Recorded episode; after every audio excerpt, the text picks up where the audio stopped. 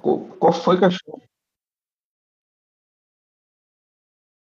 Cachorro me deixou meio surdo aqui. Deixa eu botar o, o, o cronômetro pra gente ter uma base de 15 minutos. É. Pelo menos ele tá gravando. Né? É, eu vou começar a abertura. Dessa vez, né? Olá, queridos ouvintes do Via Econômica. Estamos de volta para mais um episódio aqui no seu podcast favorito de economia. Estamos aqui com a presença do seu host favorito, Eric Moraes, e eu, Talon Santos. Aqui cai de paraquedas. Eu sou Talon Santos, formado em economia e consultor. E hum, dividindo essa banca, temos Eric Moraes. Se apresente, meu amigo. Olá, você do outro lado. Tudo bem, ouvintes? E aí, Tauan, tudo certo? Vamos nessa, depois de um tempão aí sem gravar, vamos lá, de Via Econômica. Com certeza. Antes de começarmos, preciso dar um, um, um aviso, querido Eric. Agora estamos adotando no Via Econômica um novo formato, meus amigos. Voltamos ao formato em áudio, julgamos ser o formato mais interessante por hora, mas futuramente, quem sabe, a gente volte em vídeo também, né? É, além disso, nossos episódios terão uma duração de 15 minutos, indo na contramão dos podcasts atuais, né? Que são uma hora, duas horas, três horas. Né? Temos 15 minutos e falaremos sobre alguns assuntos relevantes dentro da economia e da política e do, do mundo do investimento. E para começarmos muito bem, com o pé direito, né? É aquele ditado, né? Acordou com o pé direito.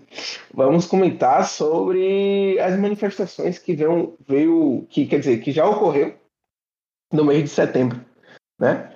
A primeira foi a de 7 de setembro e a segunda foi dia 12. Se eu não estiver enganado. Se eu estiver enganado, meu amigo Eric me corrige, né? E é isso, vamos comentar um pouquinho sobre esse, esse tópico agora, né? Sobre esse tema. Para quem vive numa bolha, tivemos duas grandes manifestações. Uma, um breve resumo, né? Uma foi pró-Bolsonaro, foi 7 de setembro, que teve caminhoneiros parando algumas VRs e a do dia 12 foi contra Bolsonaro, né? Fora Bolsonaro, né? E também sobre a terceira via. E teve sobre isso. É... Vou deixar meu amigo Eric falar um pouquinho e eu comento um pouquinho sobre esse tópico. Fica à vontade, meu amigo. Show de horrores. É o que eu posso usar aí para para não só a manifestação do dia 7, mas também a, a outra lá que foi mirrada, né? A do dia 7, por, por razões óbvias, assim, né? Acho que é, é sempre triste ter essa. ter esse. esse.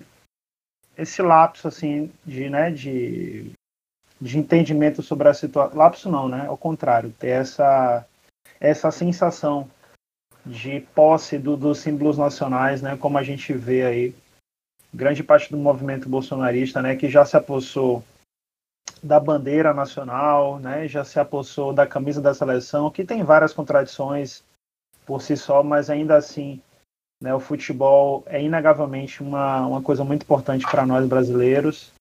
E agora eles conseguiram se apossar até da data magna. Eu acredito que é, é, eu, eu, fico até triste assim de pensar que nos próximos 7 de setembro, acho que vai ser sempre a data magna dessa falange desgraçada que é o bolsonarismo, sabe? Eles acho que eles a partir de a partir do próximo ano eles vão sempre às ruas no 7 de setembro reivindicar as pautas bizarras e antidemocráticas e, e genocidas deles, né? É, é. Mas por um lado também há de se reconhecer a, o, o tamanho, né? Apesar de Bolsonaro estar tá sendo tá, tá derretendo assim a, a, cada dia que passa, né, em números, em apoio popular. Ele acaba de, de registrar nessa semana é, a pior rejeição dele, né, em todo o tempo da presidência.